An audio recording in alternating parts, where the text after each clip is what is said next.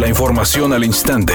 Grupo Radio Alegría presenta ABC Noticias. Información que transforma. Ayer el gobernador del estado, Jaime Rodríguez Calderón, consultó a padres de familia sobre si creen conveniente el regreso a clases. Y este miércoles el mandatario estatal dio a conocer los resultados, señalando que los padres de familia prefieren seguir con clases en línea debido al aumento de casos positivos de COVID-19 que presenta Nuevo León. Sin embargo, este día invitó nuevamente a la población a participar en este ejercicio para conocer su opinión y si aún no han participado, les pidió hacerlo. Por su parte, el secretario de Salud en el estado, Manuel de la O, dijo que la decisión sobre el regreso a las aulas se tomará cuando se acerque la fecha del reinicio de clases el próximo próximo 30 de agosto. Y de momento se desconoce cuál será la determinación que tomarán las autoridades estatales y de salud. El vicefiscal del Ministerio Público Luis Enrique Orozco reveló que en uno de los operativos de búsqueda y rescate de personas de Nuevo León desaparecidas en Nuevo Laredo, realizado en Vallecillo, fueron localizados indicios relevantes. Sin embargo, las familias de desaparecidos niegan tener avances. Incluido el proceso está todavía abierto, incluso es una superficie bastante grande, abierta.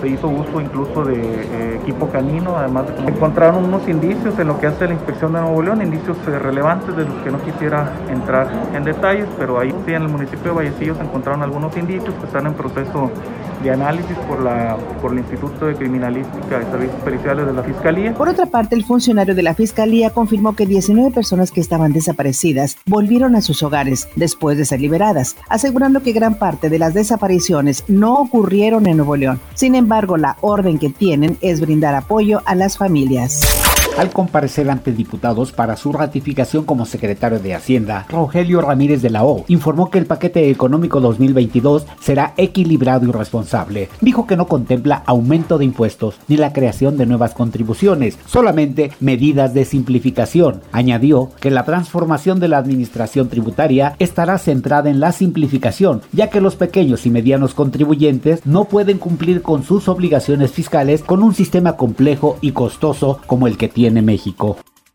Editorial ABC con Eduardo Garza. Los hospitales están al borde del colapso, están saturados de pacientes infectados con COVID-19. El metropolitano ya no tiene camas disponibles, tampoco la clínica Nova, ni la OCA, ni el Hospital 33, ni siquiera el Doctor Hospital. Así está la situación en blanco y negro. La mejor opinión la tiene usted. Tras concluir su participación con México en la Copa Oro 2021, Carlos Salcedo regresó a la ciudad de Monterrey. En su llegada, el Titán aseguró que está listo para comenzar una nueva era con el equipo de Tigres de la mano de Miguel Herrera.